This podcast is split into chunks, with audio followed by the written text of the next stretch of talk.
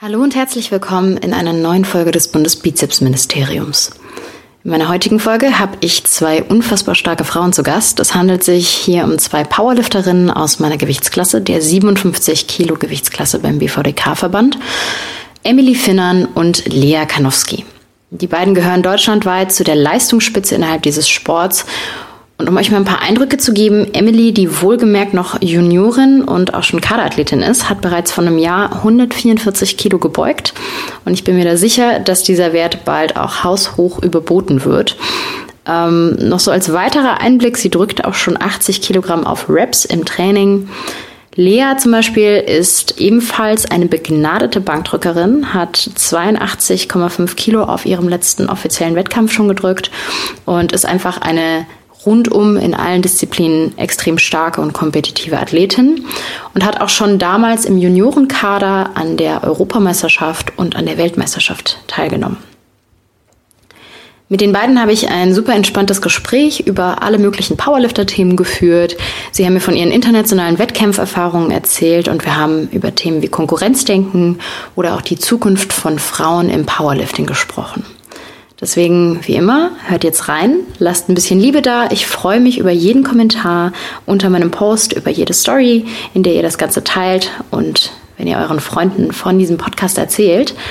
Und jetzt wünsche ich euch ganz viel Spaß mit der Folge. Sehr cool. Dann äh, heiße ich meine zwei Gäste ganz herzlich willkommen hier im Bundesbizepsministerium. Das ist einmal die Lea Kanowski und die Emily Finnern. Hallo, ihr zwei. Hallo. genau. Ähm, für die Zuhörer, die die beiden noch nicht kennen, ähm, die beiden starken Frauen befinden sich mit mir zusammen in einer Gewichtsklasse. Und ähm, ja, wir treten zusammen bei Powerlifting-Wettkämpfen an, kennen uns daher auch so ein bisschen von Instagram natürlich, von Social Media. Und dann würde ich euch einmal bitten, vielleicht Lea, du zuerst und danach Emily, dass ihr einmal kurz was zu euch erzählt, wer ihr seid, wie alt und was so eure Athletenkarriere war. Okay, also ich bin Lea Kanowski. Ähm, ich bin 25 Jahre alt. Äh, was sollte ich alles sagen? alles. also, Erzähl ähm, einfach von dir, kein Stress. ja. ähm, ja, was ich so mache, äh, man kennt mich ja wahrscheinlich auch von DS. Da bin ich äh, die meiste Zeit für Social Media verantwortlich, aber auch vieles andere, was so zu regeln ist. Ich fotografiere auch ganz viel auf Wettkämpfen, filme auch manchmal, ja, alles Mögliche. Ähm, ansonsten mit Kraft 3 Kampf habe ich ähm, 2015 angefangen. Das heißt, mhm. es sind jetzt schon fast fünf Jahre, genau. Und ja, wie viele Wettkämpfe ich gemacht habe, weiß ich jetzt gerade gar nicht aus dem Kopf. Es Ist schon einiges, was da zusammengekommen ist. Und ja, ich würde sagen, das wäre es erstmal so. Sehr schön. Emily? Ja, also ich bin die Emily. Ähm, ich studiere an der HAW Ökotrophologie, also hier in Hamburg. Ähm, bin da momentan auch tätig als Tutorin und wissenschaftliche Mitarbeiterin. Und ähm, ja, zu KDK kam ich eigentlich erst so richtig 2018. Also bei mir hat das eigentlich mit so einer klassischen Fitness Laufbahn angefangen, bis mich dann ähm, mein Trainer Sascha irgendwann aufgegabelt hat und mich dann mit in den Verein nach Lübeck geschleppt hat, ähm, wo ich ja jetzt auch, also für den ich jetzt auch immer noch antrete, jedenfalls national und ja, das war 2018 und 2018 im Oktober war dann auch mein erster Wettkampf erst. Also ich bin noch gar nicht so lange dabei. Krass. Und Ökotrophologie, ist, ist das äh, Ernährungswissenschaft oder was ist das? Ja, ne? genau, genau, richtig. Cool, cool. Das heißt, du gedenkst auch mal dann in dem Bereich später zu arbeiten. Kannst du dir das vorstellen als Ernährungsberaterin? Ähm, also so klassische Ernährungsberatung werde ich, glaube ich, nicht machen. Ähm, mein Ziel ist es eher so in die Ernährungspsychologie zu gehen. Mhm. Also ich möchte gerne Master in Ernährungspsychologie machen und dann später so ein bisschen in die ja, psychologische Betreuung, Beratung oder vielleicht auch so mentales ähm, Coaching von Athleten, natürlich gerne im Sport mhm. auch. Aber mal schauen, wo es mich so hinführt. Cool, sau spannend. Sehr, sehr cool. Ja, das ist irgendwie ganz witzig. Dann haben wir so ein bisschen die ganzen verschiedenen Abstufungen, ich sag mal auch so von der Erfahrung in diesem Sport hier eigentlich gerade versammelt. Ne? Also Lea, du, ich würde mal behaupten, du kennst dich ja echt schon richtig gut aus. Du hast ähm, in ein bisschen vielen verschiedenen Verbänden auch schon angetreten. Ne? Und nee, tatsächlich nicht. Nicht? Aber warte mal, ihr habt doch, du, also doch im Insanity bist ja, beim Insanity bist du angetreten, ja, ne? Ja, das stimmt. Ähm, ähm, aber sonst, also ich meine jetzt von wirklich Verbänden nur BVDK. Also ah, okay. ich bin jetzt nie also bei der, bei der GDFPF nicht? Nee, war ich ah. nie, nee, nee. Okay. Warst du mal bei der GDFPF, Emily? Nee, ich war mal, bevor ich im BVDK gestartet bin, war ich da gemeldet. Mhm. Ähm, wollte dann im BVDK starten, aber im BVDK ist es ja nicht erlaubt, in anderen Verbänden zu starten. Ja. Und dann habe ich mich für den BVDK entschieden. Also ich glaube, es ich bin ein paar Monate vorher dann beim BVDK gestartet und dachte mir dann, ey, nee, das ein Verband reicht und dann, dann war gut. Ja, ja, cool. Ja, ähm, genau, also Lea, du meintest ja, du also kannst gar nicht mehr zählen, wie viele Wettkämpfe es waren. Das ist auch so. Also ich müsste nachdenken, ja.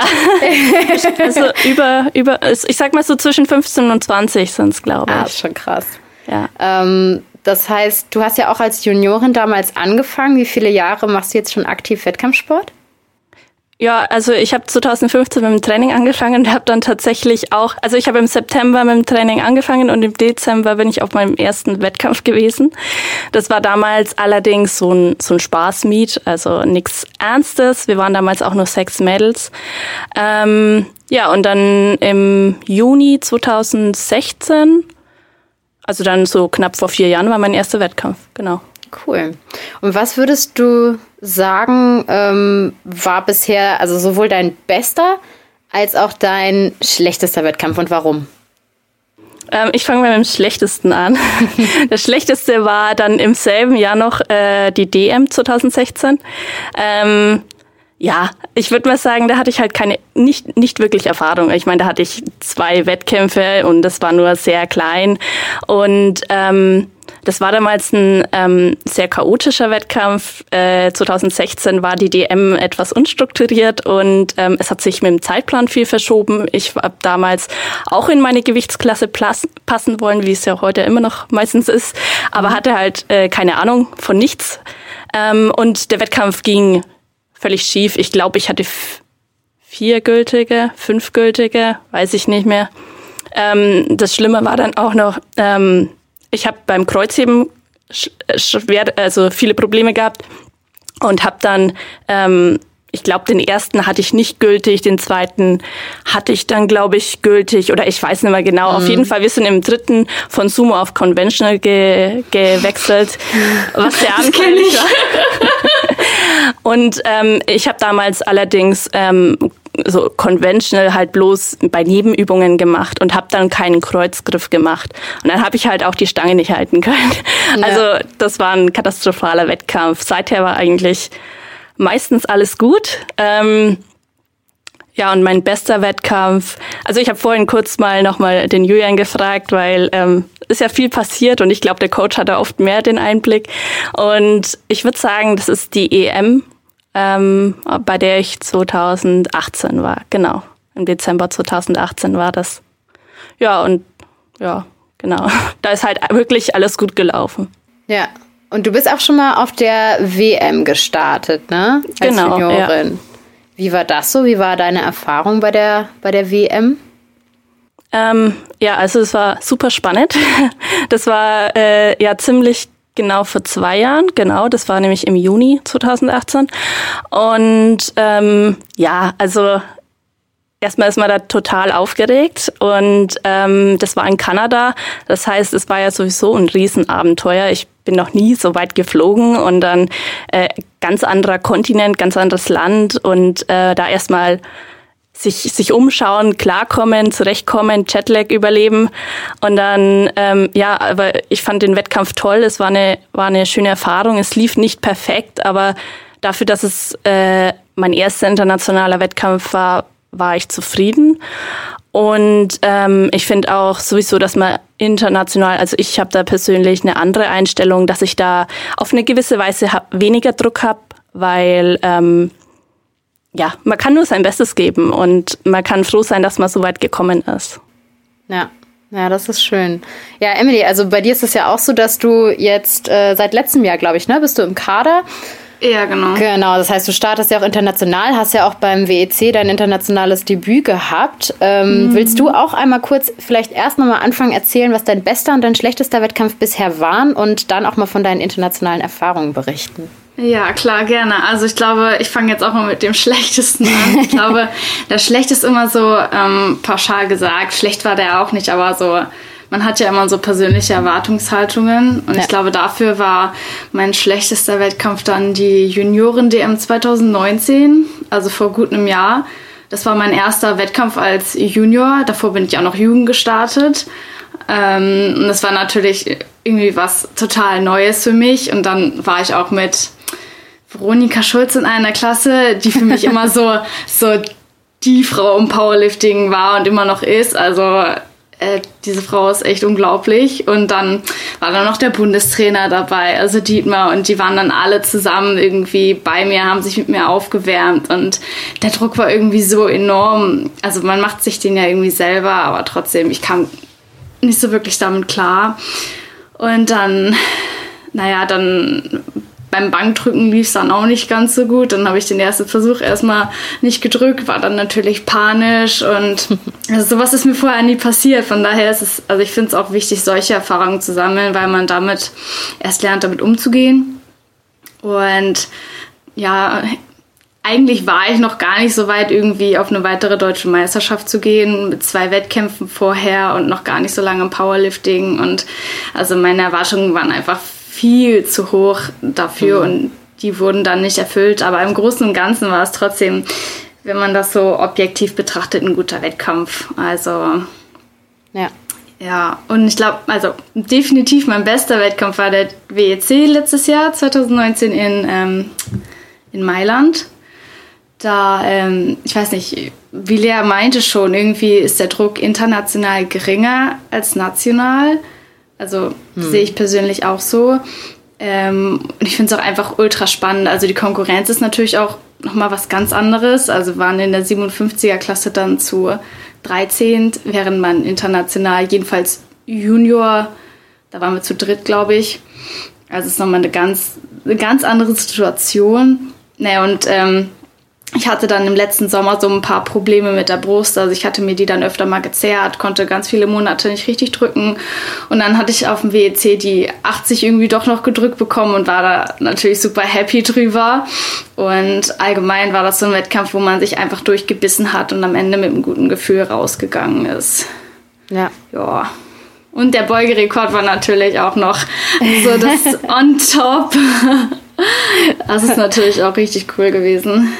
Ja. Ja, es äh, sah auch auf jeden Fall echt nach einem coolen Wettkampf aus. Jetzt international, ähm, ihr habt ja jetzt schon das angesprochen, dass auf jeden Fall der Druck geringer ist, ne? was glaube ich für viele auch erstmal gar nicht äh, so einleuchtend ist, weil man denkt sich selber, hä, krass, ist das nicht international viel heftiger irgendwie? Aber wie ihr sagt, das ist ja jetzt auch nicht so, dass man da in äh, ja der klare Anwärter auf einen der ersten drei Podiumsplätze überall ist. Ne? Also es ist eher so, okay, I'll take whatever I get. Ne?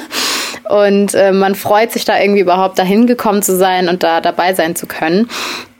Ähm, was ist denn noch anders an internationalen Wettkämpfen? Also jetzt rein, wenn es um organisatorischen Ablauf geht oder irgendwie so Dinge, von denen ihr euch denken könnt, dass Leute das von außen für sich vielleicht gar nicht so vorstellen können, dass das so anders ist, international als national. Boah, ich mm. glaube, da kann Lea mehr zu sagen. ja, also ich war ja schon dreimal international unterwegs.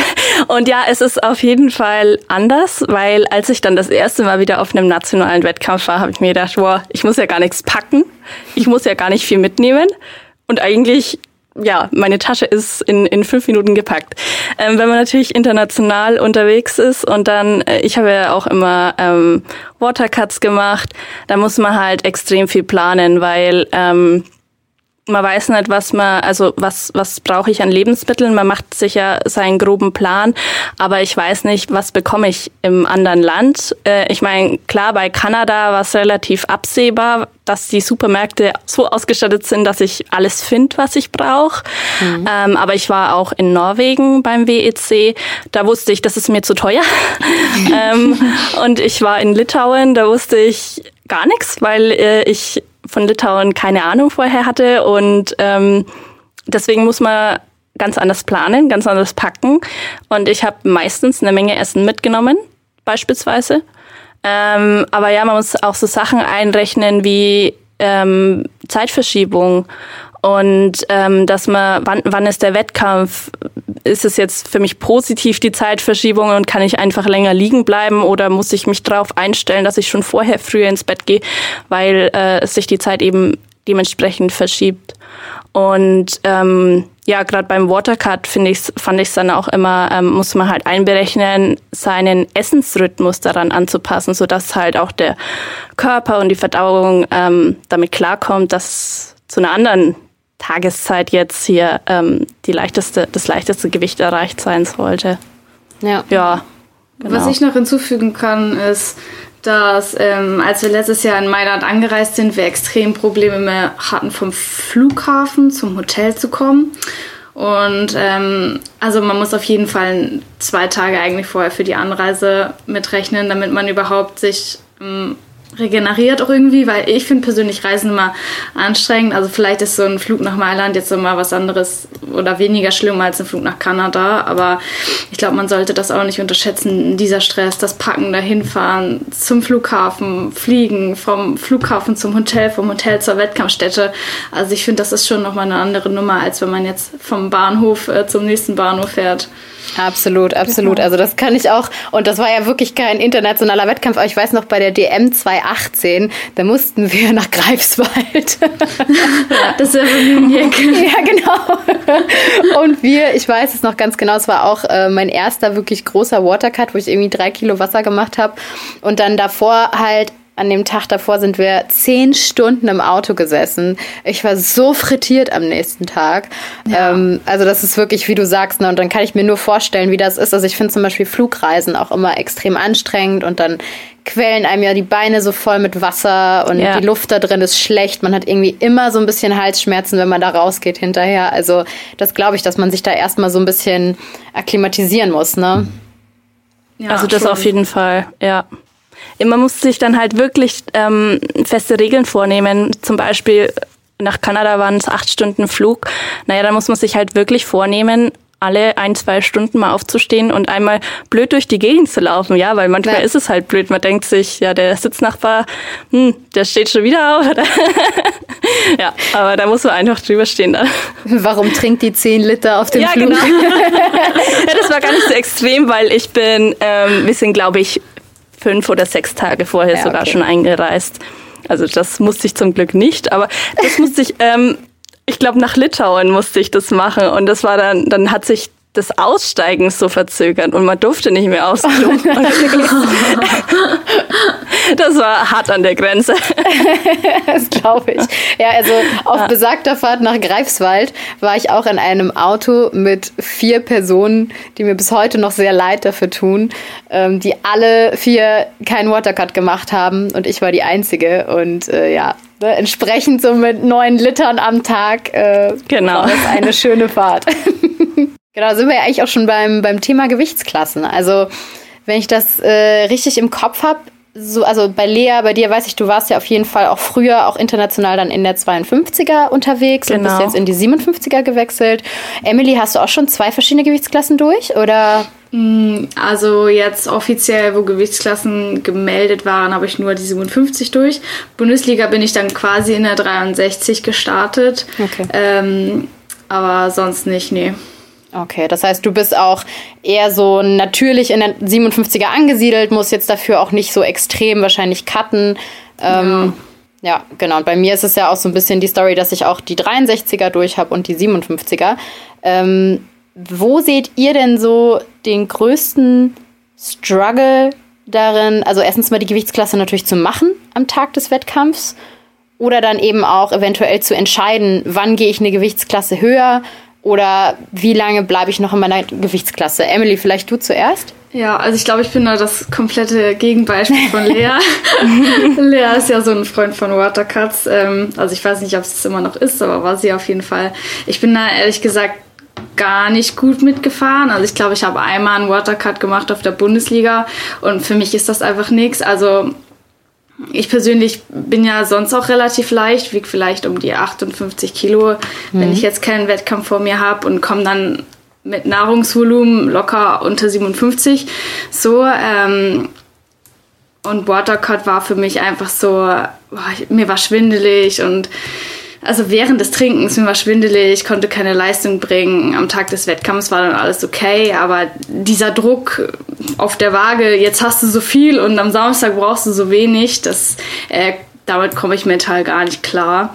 Und ähm, ich habe es immer ganz gerne, wenn ich dann quasi schon ein, zwei Wochen vorm Wettkampf meine Klasse habe, sodass ich mir dann gar keinen Stress mehr machen muss. Also so fahre ich eigentlich am besten mit. Und ist das bei dir mit einer Einbuße im Training dann auch verbunden? Also, weil ich merke das zum Beispiel ganz deutlich, wenn ich erst kurz vor dem Wettkampf auf mein entsprechendes Gewicht runtergehe, auch wenn es nur so, ich sag mal, ein, anderthalb Kilo noch Differenz sind, dass mir dann so richtig auf den letzten Metern die Puste ausgeht, ne? also dass ich da wieder merke, wie diese Diät und dieser Substanzverlust sich bemerkbar macht. Ähm, hast du das dann auch oder kommst du da ganz gut drum rum? Eigentlich komme ich da ganz gut drum rum, weil wie gesagt, ich ja auch nicht so wirklich viel zu schwer bin und mhm. Ähm, das sind dann halt nur ein, ich sag mal, ein Kilo oder ein paar hundert Gramm, die da runter müssen und das merke ich persönlich dann gar nicht. Was ich gemerkt habe, war letztes Jahr für den, für die DM 2019 habe ich eine relativ lange Diät gemacht, war dann im Endeffekt auch viel zu leicht, aber da hat man es dann schon gemerkt. Also ich glaube, ich bin dann von 59 auf 55 mit Essen und Trinken im Wettkampf ähm, reingegangen, aber das war für mich auch zu leicht. Also da habe ich es dann schon gemerkt, auf jeden Fall. Aber sonst ähm, komme ich damit eigentlich recht gut klar. Auch im Training so sind da eigentlich wenig Einbüßen. Ja, cool. Und Lea, bei dir? Ähm, ja, also ich will jetzt nicht sagen, dass ich ein Freund von Watercuts bin. ähm, das wäre jetzt vielleicht übertrieben. Aber ähm, ich habe da natürlich jetzt schon viel Erfahrung damit und kann meinen Körper gut einschätzen.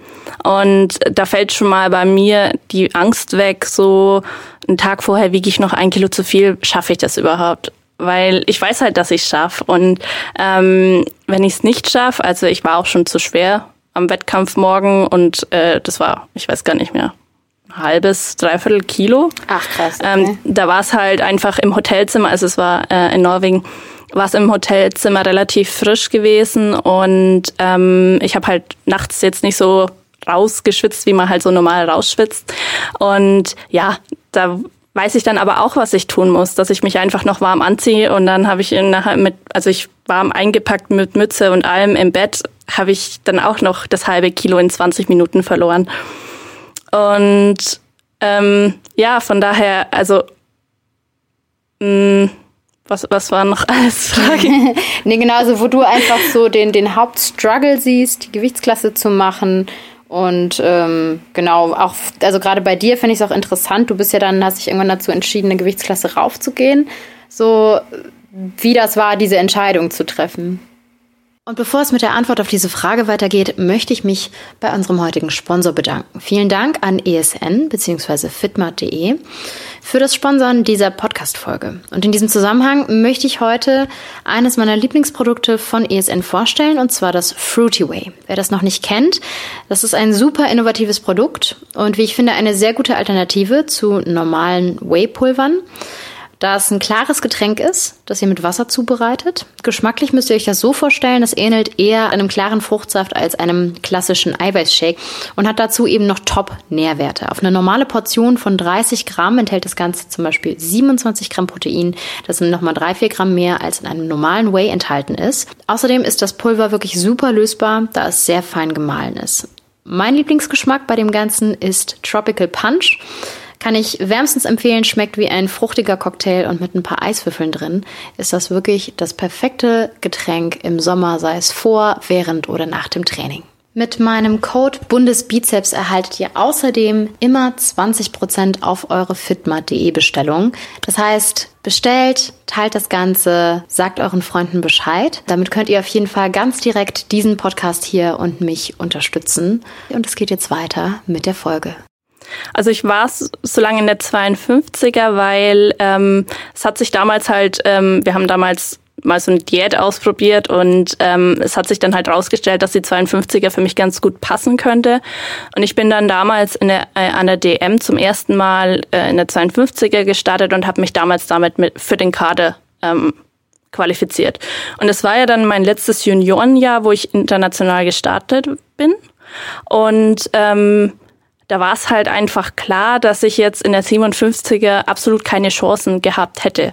Mhm. Und ähm, in der 52er hatte ich ja auch wirklich immer die Chancen. Ich hatte bei der WM die Chance auf ähm, eine, äh, eine Bronzemedaille, also aufs Treppchen im, im Bankdrücken. Dann war halt die Konkurrenz stärker. Sowas kannst du ja immer, immer nicht ähm, einberechnen. Mhm. Aber es war ziemlich knapp zum Beispiel. Ähm, und an der EM habe ich ja dann habe ich ja tatsächlich auch eine Medaille gewonnen, ja, ähm, für Gesamt. Ähm, und habe da zum Beispiel äh, habe ich ähm, Medaillen verpasst, weil ich zu schwer war in der 52er. Aber letztendlich ähm, war ich ähm, am Schluss immer so bei 54,5 ja, 54, 54,5 glaube ich und habe von dem Gewicht runtergekattet. Mhm. Und ähm, ja, das wäre auf Dauer nichts mehr gewesen. Und dann bin ich ja eh zu den Aktiven gewechselt und damit ähm, war für mich dann auch die Entscheidung klar, dass ich äh, in die 57er wechsle und ähm, ja, auch langfristig da bleiben werde, weil 63er ist für mich jetzt äh, eher nie eine Option wahrscheinlich. Und genau. Ja, ich finde es halt auch immer so hart, wenn man dann natürlich äh, hochguckt, so in die nächste Gewichtsklasse. Und ich meine, wir haben ja insofern noch Glück, als dass bei uns in den niedrigen Gewichtsklassen die Sprünge ja noch kleiner sind. Ne? Gerade wenn es jetzt bei den Frauen so um die genau. Entscheidung geht, starte ich in der 72er oder in der 84er, sowas finde ich auch immer eine heftige Entscheidung, weil natürlich eine Frau, die irgendwie äh, in der 84er startet mit eigentlich 86, 87, die sie wiegt und dann am Ende noch runterkattet, bringt ja eine ganz andere Muskelmasse, wenn die schon da irgendwie halbwegs austrainiert ist in ihrer Klasse mit, als jemand, der dann mit 74 Kilo sich dazu entschließt, da hochzugehen. Ne? Also, und ich fand das auch schon, oder ich finde das auch krass, wenn ich dann hochgucke in die 63er, was ja auch bei mir ist es ja mehr so die Kippe, ne, dass ich immer eigentlich ja. natürlich so ein bisschen über den 57 bin und auch äh, jetzt zum Glück nicht mehr so groß, aber immer eher so ein bisschen den Struggle habe, komme ich in die 57er rein, ne? Und wenn ich mir dann die Leistung in der 63er angucke, dann ist das natürlich so, okay, da kannst du dich erstmal zwei Jahre verabschieden und trainieren gehen. Ja. Das Bis das. So. Ja, also das ist, äh, ist natürlich auch hart. Und dann auch das, was du sagst, Lea, ne, dass man halt immer natürlich auch abwägt, gerade international. Und ich schätze natürlich auch mal, dass einen da der Kader irgendwie natürlich auch beraten wird ne, und sagen wird so, ey, guck mal, du hast hier und da die Chance, das und das vielleicht zu gewinnen im genau, Endeffekt geht es ja. ja. auch in einem Kader dann darum, halt Punkte fürs eigene Land zu holen oder Medaillen irgendwie fürs eigene Land zu holen. Und dann macht es natürlich umso mehr Sinn, aus taktischen Gründen ne, dann in irgendeine Gewichtsklasse zu wechseln. Ich meine, es war ja auch bei mir immer absehbar. Also das war mhm. für mich da schon, ich glaube, der Hälfte, dem Dreiviertel vom Jahr klar, okay, danach keine 52er mehr. Und dann kann man sowas auch durchziehen. Aber wenn ich jetzt gewusst hätte, die nächsten Jahre kommen da noch 52er, das hätte ich nicht gepackt. Nee. Ja. Ich finde es vor allem auch wichtig, dass ähm, man irgendwie seinen Körper kennt. Also wenn man jetzt die ganze Zeit versucht, irgendein ähm, Körpergewicht oder auch Körperfettanteil vor allem bei Frauen zu halten, was einfach nicht gesund ist, was man hormonell auch merkt und eigentlich merken Frauen das relativ schnell, ob das geht oder nicht, dann mhm. finde ich, sollte man sich das doch ehrlich zugestehen und jede Frau ist da anders. Also jede Frau braucht irgendwie einen anderen Körperfettanteil und wenn dann eine 57er nichts mehr ist, dann, also wenn mein Körper mir das sagen würde, dann würde ich auch eine 63 hoch, irgendwie mit 60 Kilo oder so, weil ich einfach finde, dass auch wenn der Sport ganz viel in, im Leben ausmacht, dass er einfach nicht alles ist. Also Gesundheit geht immer vor, finde ich. Absolut. Also das ist, äh, sehe ich auch, das ist echt eine, eine, gute Aussage. Bei mir ist das auch so ein bisschen der Indikator, an dem ich das immer festmache, wie lange ich noch äh, auch in der 57er bleiben will. Ne? Ich hoffe natürlich noch, dass das eine ganze Weile ist, so ich fühle mich da wohl. Aber im Endeffekt ist mir auch klar, ich werde immer leaner. Ne? Das heißt, es wird immer weniger an Fett sein, wenn ich in der Klasse bleibe. Und äh, bei mir ist es, also wie du auch sagst, der Indikator, man kann es ja als Frau ganz gut daran sehen, ob man seine Tage noch korrekt in einer angemessenen Länge, sag ich mal, bekommt und Intensität. Ja. Und ähm, ja, da kann man das echt äh, sehr gut dran, dran festmachen.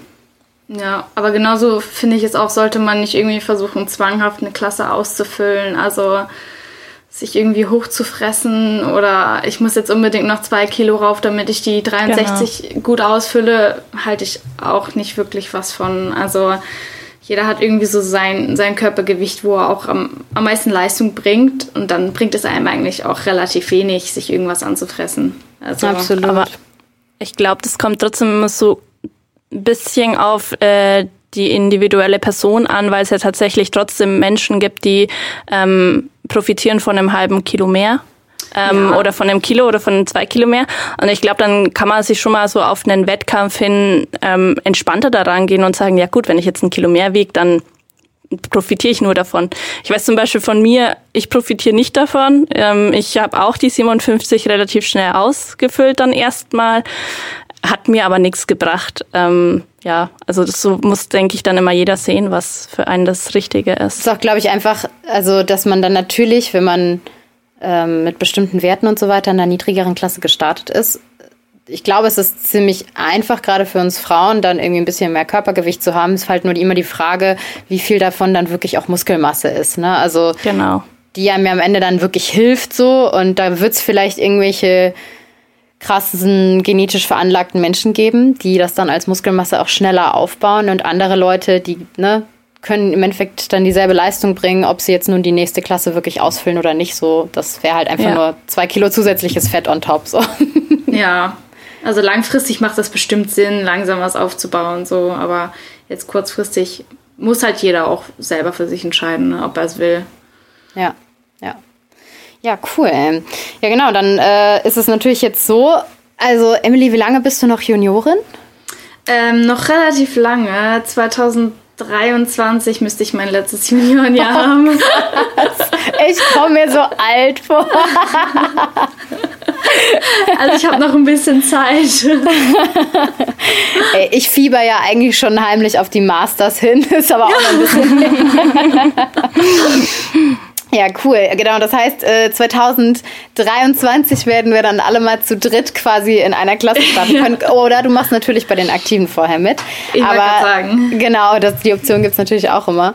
Ähm, ja, aber also zu dem Thema, jetzt war es mir natürlich auch irgendwie, fand ich das besonders cool, dass wir drei uns mal zusammensetzen, so als Mädels aus einer Gewichtsklasse und auch einfach mal ganz offen über dieses Thema, was ja auch so auf Social Media so ein bisschen grassiert, sprechen, nämlich einmal so Konkurrenz versus Community. Ne? Wir haben ja auf der einen Seite in der Powerlifting-Community, ähm, ja, so dadurch, dass wir so eine kleine Randerscheinung in dieser Fitnessszene auf Social Media sind, äh, rottet sich das ja auch alles ganz stark zusammen. Ne? Es ist so, ich glaube, nach außen hin wirkt es echt ganz stark, so als wäre das so eine ganz tolle Community, die wir haben und alle halten wirklich fest zusammen, supporten sich gegenseitig. Ich glaube, das liegt auch daran, dass wir so ein bisschen die Underdogs noch sind, ne? die, der noch nicht so bekannte Sport so ein bisschen. Ja, wahrscheinlich.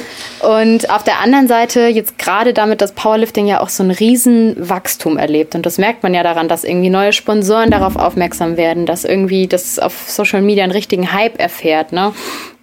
Und da kommt natürlich jetzt Konkurrenz auf. Ne? Und das ist einmal die Konkurrenz, das Buhlen irgendwie um Anerkennung auf Social Media, aber es ist natürlich auch die Konkurrenz um Leistung. Und gerade bei den Frauen, finde ich, sieht man ganz deutlich, wie sich das über die letzten Jahre hinweg entwickelt hat, wie viel krasser die Leistungen geworden sind. Ähm, wie seht ihr das? Was findet ihr ist ein gutes Gleichgewicht und wie handhabt ihr das für euch persönlich? Lea, willst du anfangen? Ja, also ähm, jetzt mal so ganz kurz, um auf Wettkämpfe zu kommen. Ich muss ja zugeben, dass ich ehrlich gesagt da noch nie so wirklich dieses Konkurrenz, diese Konkurrenzerfahrung hatte, äh, weil ich zum Beispiel in meiner Gewichtsklasse immer alleine war, mehr oder weniger. Also ich konnte mir die Konkurrenz gut ausrechnen und ähm, jetzt mal abgesehen von international wusste ich halt immer, okay, stärker, schwächer oder wie auch immer. Also da war halt dann äh, auch irgendwie nie so bei mir war nie Konkurrenzkampf in de, bei den Junioren, weil damals waren es halt noch nicht so viele.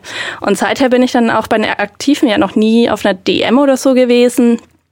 Und ähm, ja, ich meine, klar war ich dann äh, beim Insanity hatte ich ja rein theoretisch Konkurrenz, aber ich finde dadurch, dass das ein real, äh, relativ gewerteter Wettkampf ist, ist es einem im Wettkampf nicht so bewusst, also mir zumindest, so dass ich ähm, mich da halt auch nicht aus der Ruhe bringen lasse.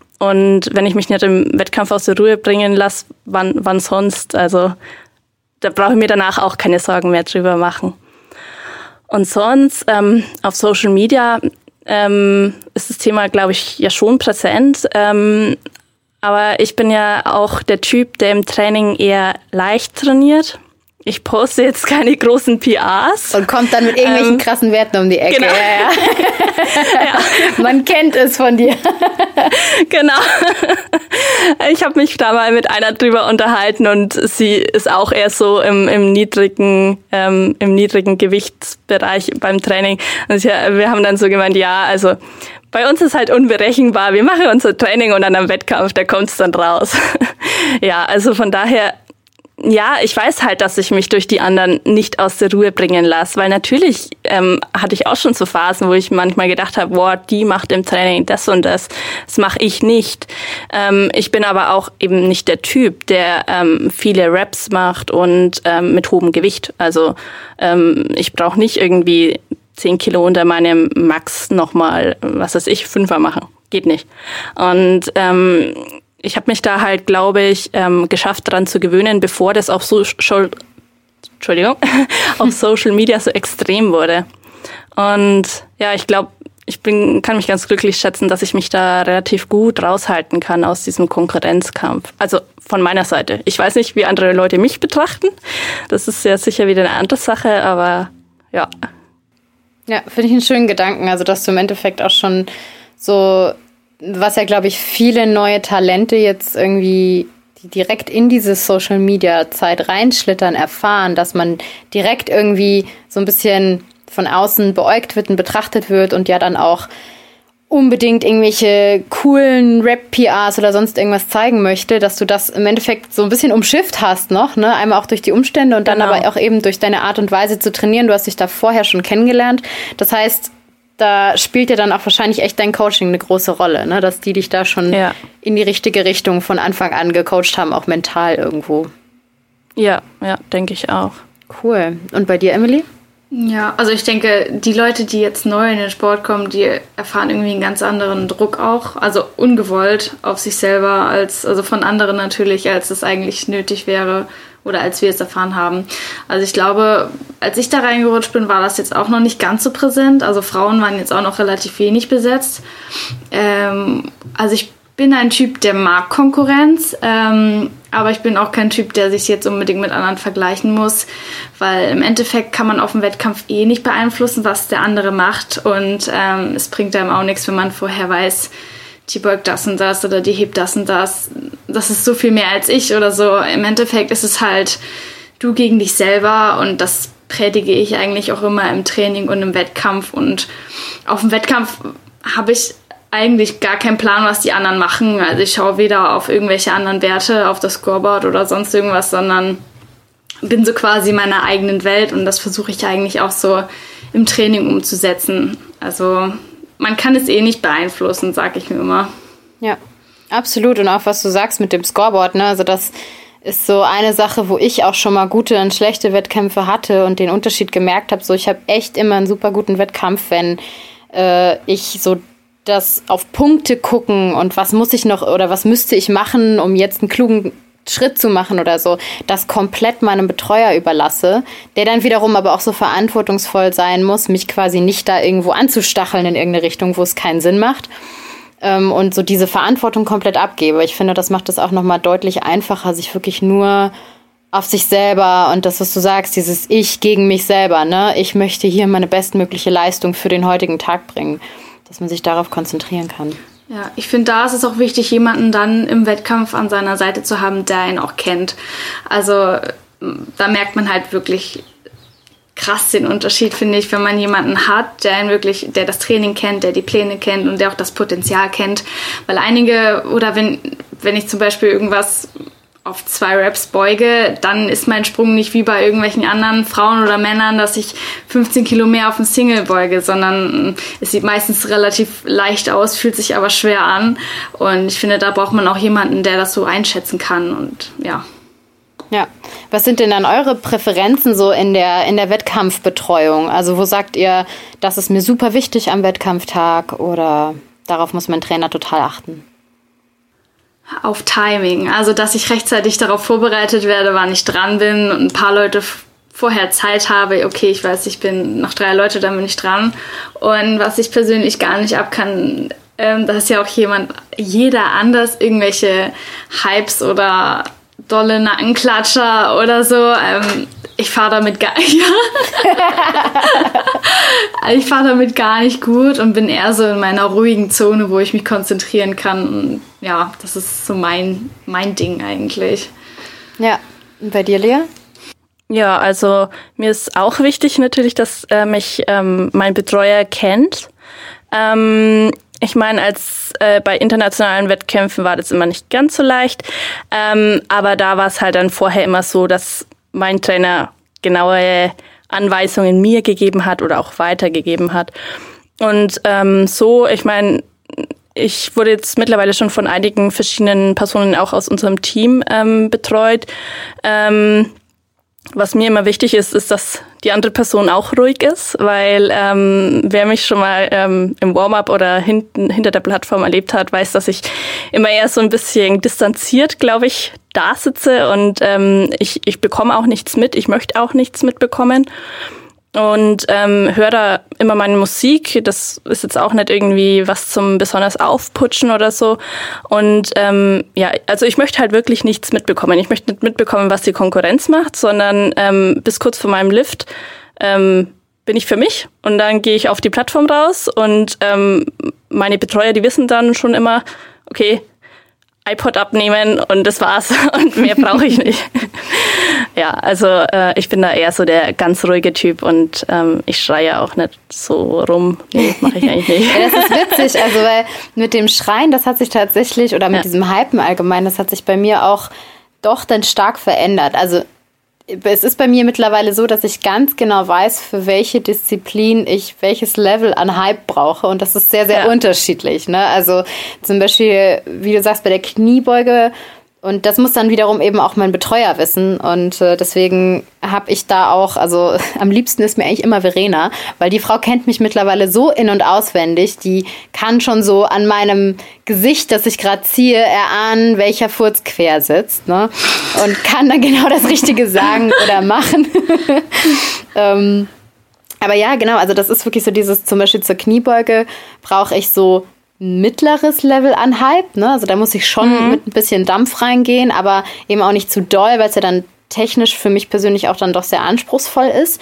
Bei der Bank zum Beispiel muss ich ganz, ganz ruhig und entspannt sein, weil wenn ich da mit irgendeiner Form von Hype rangehe, dann ist halt voll vorbei, ne? weil Bank auch so mein, mein, das Schwierigste für mich von der ganzen technischen und koordinativen Sache her ist. Und beim Heben weiß ich aber, ich brauche diesen Hype. Also wenn ich, ich hatte auch schon Wettkämpfe jetzt, wo ich zu ruhig ans Heben rangegangen bin. Und äh, das geht dann gar nicht. Also dann, dann ist, ich brauche das, um diesen Willen aufbringen zu können. Habt ihr da irgendwie so genauso persönliche Arten? Also ich finde, so ein gewisses Maß an, an Adrenalin muss man schon mitbringen. Also ich bin jetzt nicht hyper entspannt, wenn ich irgendwie an eine Beuge rangehe. Also ich habe da schon so ein Level an, okay, gleich geht's los. Ich schrei auch manchmal ganz gerne, aber ähm, also bei der Beuge brauche ich auch schon ein bisschen, ein bisschen mehr Adrenalin als bei der Bank, würde ich jetzt mal so sagen. Und beim Heben ist es dann eigentlich andersrum, weil Heben für mich halt so meine Schwachstelle ist. Da muss ich eigentlich mit sehr viel Konzentration rangehen, sodass ich halt eben nicht nur an der Stange reiße, sondern ganz genau weiß, okay, du musst jetzt auch mal ein bisschen Technik da reinbringen, damit du die nicht schon wieder liegen lässt. Ja. Genau, das, da kann ich mich anschließen, weil das ähm, ist halt auch das beim Heben.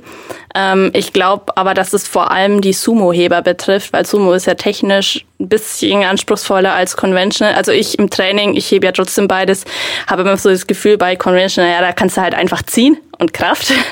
ähm, und bei Sumo, also ich muss mich da schon auf, auf den Start konzentrieren, weil ich weiß, wenn es vom Boden weggeht, dann geht's bei mir hoch. Ja. Aber es muss halt vom Boden weg. Und ähm, da bringt's mir nichts, wenn ich ähm, zu viel Adrenalin im, im Blut habe. Also da muss ich schon so die Mitte finden, so zwischen aufgeregt und äh, nicht zu sehr. Also ich nehme ja auch kein Ammoniak, ähm, weil dann, da hätte ich dann nicht die Konzentration. ja. ja.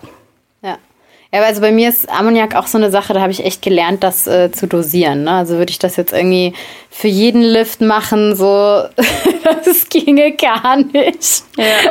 Also Benchen und Ammoniak verstehe ich noch viel weniger, weil einem das ja dann wirklich, wenn man nochmal liegt, also mir genau. würden, glaube ich, nur die Tränen in die Augen schießen.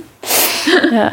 Aber ja, also es ist auf jeden Fall echt eine, eine Kunst, das rauszufinden, was da für einen funktioniert. Also ich merke auch, dass es mir dass ich da mich immer weiterentwickle und so ganz genau merke, ah, okay, da muss ich jetzt echt mal ein bisschen also ruhiger werden und nicht mehr so aufgehypt, damit ich klar denken kann und das so gezielter einzusetzen mit der Wettkampferfahrung. Ich glaube, manchmal ähm, bekommt man da ein bisschen den falschen Eindruck, halt auch wirklich von Social Media, weil wenn du neu in den Sport kommst, du siehst diesen Hype. Ich meine, alles schön und gut, aber ich glaube, dass es ähm, für mindestens die Hälfte der Lifter nicht das äh, Optimale ist, sondern dass die mit mehr Ruhe äh, weiterkämen, als sie es mit dem ganzen Hype eben kommen. Ja, absolut. Dann noch mal ein bisschen anderes Thema und zwar geht es jetzt weg von dem, was ihr schon alles erlebt habt und so weiter, hin zu dem, was ihr noch so in dem Sport erreichen wollt. Das kann jetzt einmal wirklich rein sportlicher Natur sein. Was sind eure kurzfristigen, mittelfristigen, langen Ziele? Oder eben auch jetzt bei dir, Lea, finde ich es auch interessant. Ich meine, du hast ja jetzt auch eine ganze Existenz oder ihr seid ja als Dedicated Sports auch ein ganzes Unternehmen rund um den Sport, also Powerlifting und ja jetzt auch mittlerweile andere Sportarten. Ähm, wie mhm. seht ihr da eure Zukunft? Willst du einmal anfangen, Lea? Ja, gerne. Ähm, also jetzt mal so grundsätzlich zur Firma. Ja, wir bauen natürlich auf den Sport auf, sind allerdings nicht davon abhängig. Ähm, bei uns ist das ja eh, wir sind, das sind, wir haben zwei Firmen, das heißt einmal die Medien und einmal ähm, das Gym, mhm. das äh, hoffentlich bald aufmacht. Geplant ist am Montag, ähm, mal schauen. Yay. Und ähm, ja, von daher, ähm, wir, wir basieren nicht nur am Power, auf dem Powerlifting. Ähm, ja, so ähm, für mich, meine persönlichen Ziele, ich habe ich hab eigentlich keine wirklichen Ziele. Also ich sage jetzt mal, ich habe jetzt keine Zahlen im Kopf. Und ähm, wer es, vielleicht hat der eine oder andere mitbekommen, ähm, ich mache jetzt auch so ein bisschen Gewichtheben nebenher. Yes. Und ähm, dass ich so, also man muss halt selber überlegen, bin ich Powerlifter? Bin ich, was bin ich eigentlich, ne? Und ähm, mir wurde dazu geraten, ich sollte mich etwas davon lösen, dass ich nicht mehr mich nur auf einen Sport konzentriere, weil ähm, ja der Kraftsport ist vielfältig und es macht mir auch Spaß und ähm, meine Ziele sind da eher so ähm, ja zu gucken, was was gefällt mir heute, was gefällt mir in einem Jahr und dann mache ich das halt und ähm, nur weil ich jetzt Gewichtheben mache, heißt das nicht, dass ich kein Powerlifting mehr mache. Ähm, das Training miteinander zu vereinbaren ist nicht einfach. Ich merke es immer mehr, wie es mich gegenseitig, also wie es mich halt erschöpft. Äh, hm, am einen Tag gut, bin ja. ich vom einen müde und am anderen vom anderen. Ähm, ja, aber jetzt schaue ich halt mal, wie es so die nächsten Jahre läuft und ähm, was da sich so ergibt, weil man muss ja immer gucken, was ergibt sich. Hätte ich vor einem halben Jahr gedacht, dass ich Gewichtheben mache? Nee, hätte ich nicht. Und, und bei dir, Emily? Boah, das ist echt schwer, vor allem momentan, weil man ja noch gar nicht sagen kann, wann irgendwie wieder Wettkämpfe stattfinden oder nicht. Also ich möchte auf jeden Fall, wenn es irgendwie möglich ist, die nächsten Jahre auf eine WM fahren. Also das ist so mein persönliches Ziel, da überhaupt mal hinzukommen. Ähm, das ging ja dieses Jahr leider nicht. Mal sehen, ob ich nächstes Jahr hin darf, hin kann. Man muss natürlich auch gesund sein, aber neben dem Powerlifting finde ich es auch genauso wichtig, mich weiterzubilden. Also vor allem im Studium, was mir momentan noch extrem viel Spaß macht. Ähm, und ich da auch immer mehr Zukunft so sehe, mich in immer mehr Projekte einbringe und so weiter. Und so, so, so das Gesamtpaket irgendwie so ein bisschen zu erweitern, was man so bringen kann. Und jetzt speziell auf Zahlen. Also eigentlich habe ich nur eine Zahl im Kopf, ob die dieses Jahr noch fällt oder nächstes Jahr, man weiß es nicht oder überhaupt. Aber die 100 Kilo im Bankdrücken wären schon so, schon so ein richtiges, ähm, ich sag mal, Juniorenziel, was ich so als Junior gerne noch drücken würde. Das ist so krank, ey. Das ist, ich meine, ich rede ja hier auch mit zwei Bankdrücken-Monstern vom Dienst. Und wenn ich mir überlege, dass ich halt einfach, weißt du, so, wenn ich mal 75 drücke, ne, dann, dann schmeiße ich die 75 Party bei mir zu Hause. So, die Red Plates Party. Und Madame will 100 drücken. Ja, heftig. Also, ähm, geiles Ziel. Und äh, weit entfernt davon, also ja, weit ist mal relativ im Powerlifting, aber es ist ja auch wirklich äh, nicht utopisch bei dir und äh, ja, mal schauen, cool. wie schnell ja, es jetzt so vorangeht. Ne? Weiß man ja immer nicht. Ja, ich finde es auch interessant, dass keiner von euch beiden jetzt wirklich davon spricht, ein also zu konkrete Werteziele zu haben. Ne? Klar, man spielt auch mit so ein paar Werten im Kopf, aber ich glaube, das ist auch wirklich so eine Entwicklungssache, die man im Powerlifting durchmacht, ne? dass ja. man anfangs weil eben auch der Progress so schnell ist, sich da so drauf fokussiert, so ich möchte mal dies und ich möchte mal jenes und so und so viel Kilo und am besten in so und so vielen Jahren und das noch irgendwie ne, als Junior oder das, wenn ich dann dahin gehe. Und ich glaube, so mit jedem Wettkampf, der kommt, distanziert man sich mehr davon ja. und macht sich dann mehr davon frei. Das ist auch das, äh, was, äh, was Lea vorhin gesagt hat. Also man, man weiß halt auch nie, was jetzt kommt bei einem Wettkampf oder auch ja. Also man weiß ja auch nie, wie man selber performen wird, wie andere Leute performen werden. Ja, man muss halt immer auf sich selber gucken. Also schön, wenn ich einen tollen Wettkampf habe, aber es kann halt immer jemand kommen, der stärker ist. Und so gehe ich auch an Wettkämpfe ran. Jetzt zum Beispiel, wenn ich, wenn ich mal wieder auf eine DM gehe und dann halt wirklich Konkurrenz habe. Oder so habe ich ähm, auch früher immer gedacht, ähm, ich meine, es kam nie wer, sage ich jetzt mal. Also es gibt, es ist ja nicht so, dass es nie starke Frauen in Deutschland gab, aber bei Frauen beobachtet man halt oft, dass sie sagen, ja, da kann ich nichts holen, dann, dann gehe ich halt doch nicht hin. Bevor sie mhm. vielleicht die Chance ergreifen, doch was zu holen, weil vielleicht hat deine stärkste Konkurrentin einen schlechten Tag und dann stehst du vorne. Und ähm, das finde ich dann manchmal ein bisschen schade, wenn man das so mitbekommt. Ja. Ja, absolut. Und ja auch, also das ist, finde ich, auch sowas, was man mit der Zeit dann lernt, dass wirklich im Training irgendwelche Leistungen zu erbringen, das ist schön. Ne? Das darf man auch nicht kleinreden und das ist auch wichtig, damit man motiviert bleibt. Aber dieser Wettkampftag ist ja so ein kleiner Ausschnitt nur genau. ne, von dem, was man eigentlich kann. So, das, und ich glaube, gerade als Frauen noch mal viel krasser. So, ne, wir kennen das so, dann hast du halt deine Tage am Wettkampftag äh, dann ist halt schon mal 20 Prozent beschissener so. Ne? Ja. dann hast du irgendwie, ähm, keine Ahnung, musst du es jetzt irgendwie länger anreisen als jemand anders. Da sind so viele Faktoren, die mit reinspielen dass man das wirklich gar nicht so sagen kann. Also finde ich auch gut, was du gesagt hast. Einfach mal hingehen und sich nicht so sehr darauf fokussieren, kann ich da irgendwas reißen oder ja. nicht, sondern einfach mal zu schauen, was das bringt. Vor allem, da finde ich auch diese, diese Erwartungshaltung wieder ganz wichtig. Also ich finde, man, man sollte sich auch für einen Wettkampftag jetzt nicht bestimmte Zahlen in den Kopf setzen, sondern halt so eine bestimmte Range, weil das frustriert dann am Ende nur, wenn man schon in der Beuge dann nicht seine bestimmte Zahl erreicht, dann wird es auf der Bank schlechter und im Heben ist dann ganz vorbei. Und ich finde einfach so, man darf sich so von nichts aus der Ruhe bringen lassen und auch nicht von irgendwelchen Zahlen, nur wenn man die unbedingt gewollt hat. Ja, und das ist so schwer. Also ich weiß nicht, wie es euch geht. Bei mir ist es wirklich so, ich schaffe das so ein paar, also die ganzen Monate von einem Wettkampf schaffe ich das wunderbar. Und dann so ein, zwei Wochen vorm Wettkampf schleicht sich wieder so dieser Gedanke an konkrete Zahlen ein. Und dann geistert mir wirklich abends vorm Schlafen nochmal so eine Zahl rum, wo ich mir denke, so, boah, komm, aber ne, das und das, das muss doch schon drin sein. Äh, das ist echt was, wo man mit so ganz viel mentalem Training echt dagegen arbeiten muss. Geht euch das genauso? Also mir eher nicht. Dass ich manchmal vor der Waage noch dreimal nachfrage, was jetzt meine Opener sein sollen. Krass. Und ähm, an einem der Wett letzten Wettkämpfe, ich weiß jetzt gar nicht mehr, ob es am, ich glaube, das war am Free Nations Powerlifting, mhm. ähm, da hat Julian immer so gemeint, also den Opener halt immer, naja, und alles, was dazu kommt, ist halt Bonus. Und so sind wir dann da reingegangen. Okay, den Opener habe ich geschafft. Das war schon mal gut. Und alles, was drankommt, ist Bonus. Ich weiß gar nicht mehr, warum wir diese Einstellung hatten, hatten an dem Tag. Ähm, aber es war auf jeden Fall so, okay, gut, ich habe es geschafft. Alles andere kann ich glücklich drüber sein. Ähm, ja, aber das war manchmal auch einfach einen Opener wertschätzen muss, ne? Und danach, wenn man dann lockerer an die Sache rangeht, manchmal auch mehr schafft, als man jetzt, wenn man zu sehr verbissen ist. Also dieses Opener-Thema finde ich besonders, also jetzt im Raw natürlich auch, aber gerade wenn man einmal so EQ gestartet ist oder jetzt ins EQ ein bisschen mehr reinrutscht, ist bekommt dieser Opener irgendwie noch einen ganz anderen Wert. Und ich glaube, seit ich im EQ so ein bisschen mehr ähm, Beuge, Hebe, Drücke, was auch immer, glaube ich, habe ich auch eine bisschen andere Einstellung zum Wettkampf. Muss jetzt nicht unbedingt neun von neun oder so bekommen, sondern ähm, einfach so gucken, was kommt und einfach das steigern, was halt noch drin ist und erstmal was reinbekommen.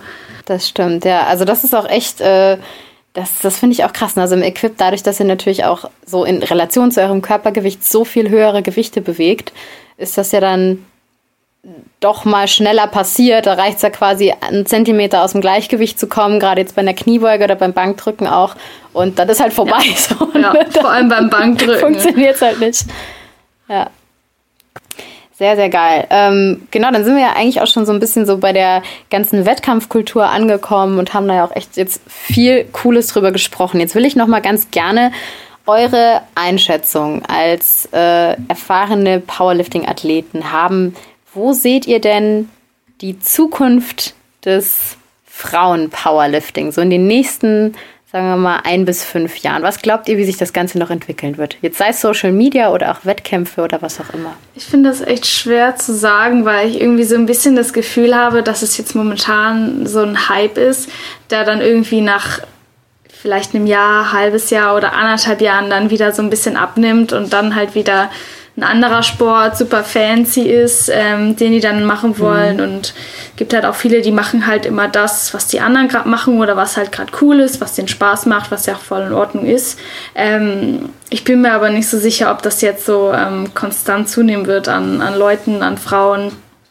Ähm, ja, weiß nicht so ganz. Also ich bin auch geteilter Meinung. also ich denke schon, dass es noch ähm, weiter zunehmen wird und das ist ja auch schön so. Aber was ich ja vorhin schon mal gemeint habe, ist, dass es sich, denke ich, ähm, vielleicht auch teilweise nur auf, auf den Trainingsbereich ähm, beziehen wird. Ähm, also dass Frauen sich oft, glaube ich, einfach selber im Weg stehen, wenn sie sagen, ich kann da nichts holen, dann gehe ich nicht hin. Und ähm, vielleicht sind Frauen irgendwo die Gewinnertypen dass sie gewinnen wollen ähm, oder zu ehrgeizig einfach sind, ähm, weil das ist halt bei Männern nicht so. Ein Mann, also ich, ich kenne kenn Leute aus meinem Umfeld, die gehen auch auf die DM, wenn sie da 20. werden. Eine Frau sagt dann, nee, 20. will ich nicht werden, fünfter auch nicht, dritter oder zweiter oder erstes soll es sein. Und ähm, von daher ähm, glaube ich, also ich meine, ich, ich habe das ja öfter schon so bei der Konkurrenz auch ähm, sehen können, so ja, und dann plötzlich waren sie doch nicht da. Und ähm, von daher glaube ich, dass es sich, ähm, dass es sicher noch ähm, weiter aufstreben wird, aber ähm, ich bin gespannt, wann das äh, wirklich auf Wettkämpfen ankommt. Also so richtig, so dass man mal vielleicht eine mhm. richtig dicht besetzte Klassen hat, also in allen Gewichtsklassen. Ja, das stimmt. Da können wir eigentlich auch echt von den Männern noch viel lernen. Also finde ich sowieso, ne, bei Wettkämpfen, wenn ich mir das angucke und bei den Männernklassen zugucke, dann ähm, finde ich ganz oft können Frauen lernen, weniger, weniger insgesamt sich für irgendwas zu schämen auf so einem Wettkampf. Ja. Ne? Also sei es jetzt, wie du sagst, äh, man muss sich nicht dafür schämen, wenn jemand anders besser ist. Da haben Männer echt so ein ganz anderes Selbstverständnis dafür. Ne? Das ist so, ja, okay, dann ist er halt besser als ich, dann ist er halt stärker als ich. Ich gönne dem das und das ist auch in Ordnung so und äh, deswegen bin ich jetzt aber nicht weniger wert. Und ähm, so insgesamt. Ne? Also man braucht sich auch nicht schämen, wenn man da jetzt, äh, keine Ahnung, derjenige mit der Poverty Bench ist ne? genau. und für seine Klasse verhältnismäßig super wenig drückt. so ne ähm, Oder man braucht sich auch nicht schämen, wenn man derjenige ist, der noch keine Wettkampferfahrung hat oder sonst irgendwas. Das, das stimmt absolut, was du da sagst, dass Frauen da echt noch sehr, sehr zurückhaltend sind. Ja. Ja, aber cool. Also ich glaube persönlich, dass sich das äh, gerade bei Frauen echt noch viel entwickeln wird, was so, so ähm, auch so Female Uplifting bei Wettkämpfen angeht. Ne? Also jetzt sei es Girls-Only-Wettkämpfe oder sonst irgendwas, weil Frauen sich da vielleicht dann auch mal trauen, ihre ersten Erfahrungen zu machen. Ähm, also ich glaube, dass sich da echt noch so, ein, so ein, eine Community bisschen bilden wird, die dann hoffentlich auch in eine gute Richtung geht und irgendwas bewirkt.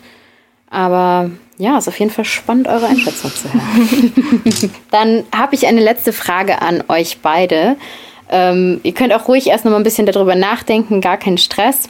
Ähm, und zwar, was habt ihr jeweils aus euren, aus euren Athletenkarrieren jetzt als Powerlifterin, als Sportlerin gelernt, was ihr, wenn ihr ein Sprachrohr hättet, womit ihr jetzt ganz, ganz viele Frauen auf einmal erreichen könntet, was ihr denen mitgeben würdet. Das kann irgendwas ganz Banales sein, das kann auf eine spezielle Situation bezogen sein, das kann auch was ganz Allgemeines sein.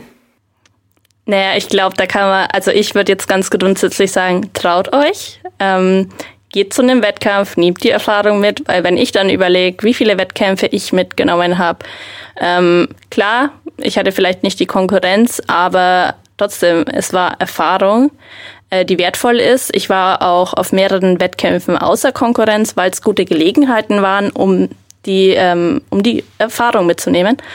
Und ähm, ja, dass man einfach locker an die Sache rangeht und sich über die Erfahrung freut und nicht, ähm, weil, weil das sind die kleinen Schritte, die zu einem großen Ziel führen. Und mein zweiter, mein zweiter ähm, Ratschlag ist, ähm, macht euch keine Sorgen um euer Gewicht. Ihr werdet in eure Gewichtsklassen passen.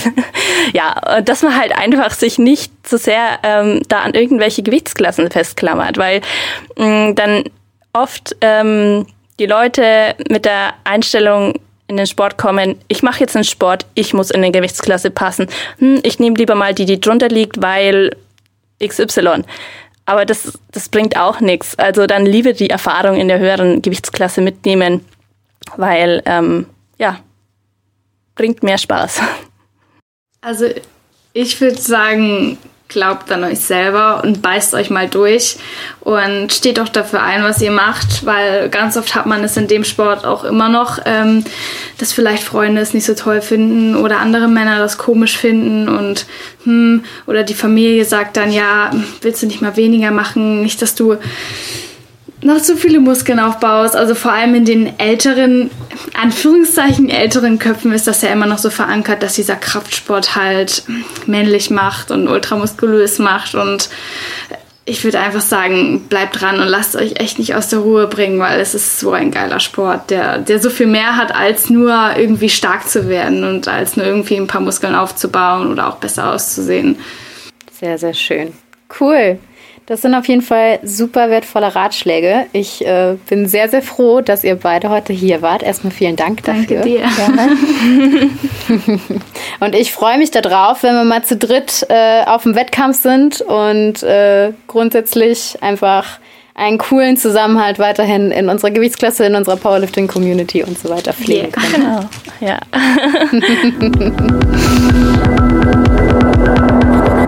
Und das war die ganze Folge. Wie immer, wenn es euch gefallen hat, teilt, teilt, teilt und erzählt das Ganze weiter.